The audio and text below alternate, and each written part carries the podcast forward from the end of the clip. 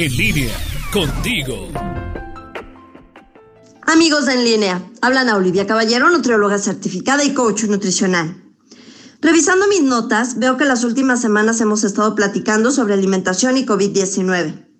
Y bueno, pues yo creo que esto es totalmente natural, digo, es lo que tenemos ahorita.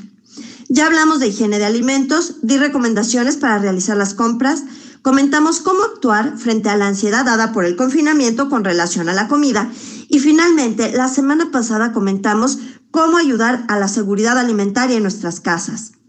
El día de hoy platicaremos sobre los hábitos saludables a guardar mientras nos quedamos en casa. Y es que hay una serie de puntos que vale la pena aplicar para que no nos afecte demasiado el estar encerrados. En primer lugar, mantengan sus horarios de comidas.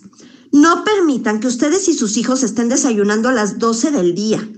Es importante iniciar temprano y esto es para mantener el ritmo circadiano del organismo, es decir, el ritmo que va con el día, de la mañana a la noche. El desayuno, de preferencia háganlo antes de las 10 de la mañana. La comida entre 2 y 4 y la cena entre 8 y 10. Si van a comer colaciones, busquen que sea frutas y verduras. De hecho, en el pasado Seminario Nacional de Nutrición y COVID-19 se recomendó el consumo de al menos dos frutas diarias y tres verduras diarias, de preferencia dando variedad en los colores, rojo, amarillo, naranja, verde y morado.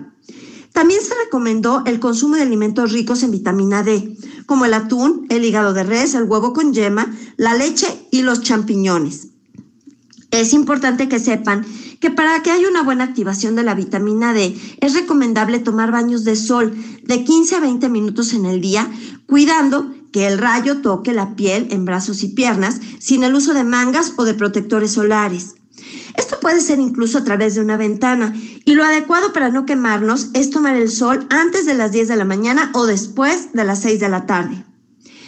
Regresando a la alimentación, también es muy necesario incluir cereales integrales y no me refiero a los de cajita sino a la tortilla de maíz nixtamalizado, a la avena, al amaranto o al arroz integral. Otro punto importante es limitar las grasas animales e incluir en la alimentación las carnes bajas en grasa, como el pollo, el pescado o el bistec de res. Requerimos hidratarnos bien. Recordemos nuestros dos litros de agua natural y hay que evitar las bebidas con azúcar adicionada, así como también las golosinas y las harinas refinadas es decir, todo lo que es pan dulce, galletas, pastelitos y pasteles.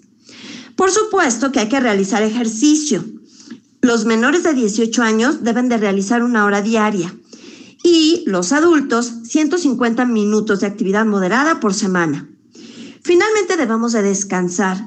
Los niños tienen que dormir entre 8 y 10 horas al día y los adultos entre 6 y 8 horas diarias. Si tienen alguna duda, pueden localizarme en mi página de Facebook, anaoli-en línea, o mandarme un WhatsApp al 477-314-7454. Recuerden que estoy dando consulta en línea. Soy Ana Olivia Caballero, nutrióloga certificada y coach nutricional.